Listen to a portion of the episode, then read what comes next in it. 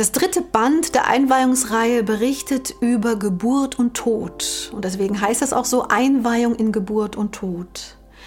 Wir erfahren wieder Informationen, auch von Freund der Indianer, über das Thema Geburt, was genau passiert, wenn eine Seele in einen Körper inkarniert das Thema Kindstod wird zum Beispiel auch angesprochen und tatsächlich auch erklärt. Warum pa passiert das? Warum kann das passieren? Aber es geht auch und natürlich ziemlich intensiv in den Ablösungsprozess, also in den Übergang, wenn die Seele aus dem Körper geht. Welche verschiedenen Formen, welche verschiedenen Arten des Ablösens gibt es? Was ist dabei zu beachten? Wie geschieht das Ableben des Körpers, während sich die Seele langsam wieder aus dem Körper entzieht? Wie bekommt man Kontakt zu Verstorbenen? Wie lange sind die Verstorbenen möglich zu kontaktieren oder ab wann? Was genau bedeutet die Scheidung von Körper und Seele? Wie wird, wie wird sie vollzogen? Wann ist sie vollzogen? Außerdem erfahren wir viel auch über die falsche Form. Wie ist das, wenn eine Seele in einer falschen Form gelandet ist? Wenn das kennt ihr bestimmt auch, der ein oder andere, ihr in einer Form gelandet seid, wo ihr sagt, ich, ich weiß nicht warum, aber ich fühle, das ist nicht mein Körper oder dieser Körper ist nicht mit meiner Seele ident. Ähm, dann gibt es Möglichkeiten heutzutage, das zu bearbeiten, aber die Form bleibt die Form letzten Endes. Und das Gefühl zu verändern, ist dann die Aufgabe des Lebens. Wie kann es passieren, dass eine falsche Form belebt wird? Ein sehr spannendes Kapitel fand auch ich das letzte Mal. Es gibt tatsächlich Seelen, die das letzte Mal inkarnieren.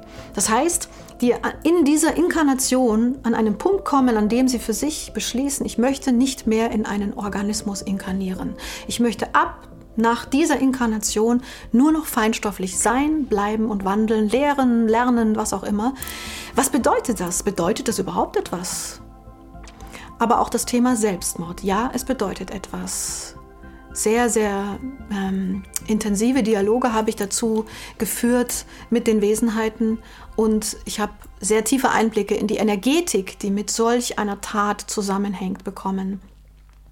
Es ist deswegen mir auch ein großes Anliegen jedem von euch, der nur ansatzweise diese Gedanken einmal hat oder hatte, dass er sich bitte damit beschäftigt, was das wirklich feinstofflich bedeutet, für die Seele bedeutet. Und ihr dürft nicht vergessen, die Seele bleibt. Ihr seid diese Seele und ihr bleibt ewig mit dieser Seele. Ihr seid diese Seele. Ihr seid nicht nur diese Form. Was macht das also, wenn man jetzt beschließt, okay, ich will diese Form nicht mehr. Ich gebe sie weg, ich gebe sie auf.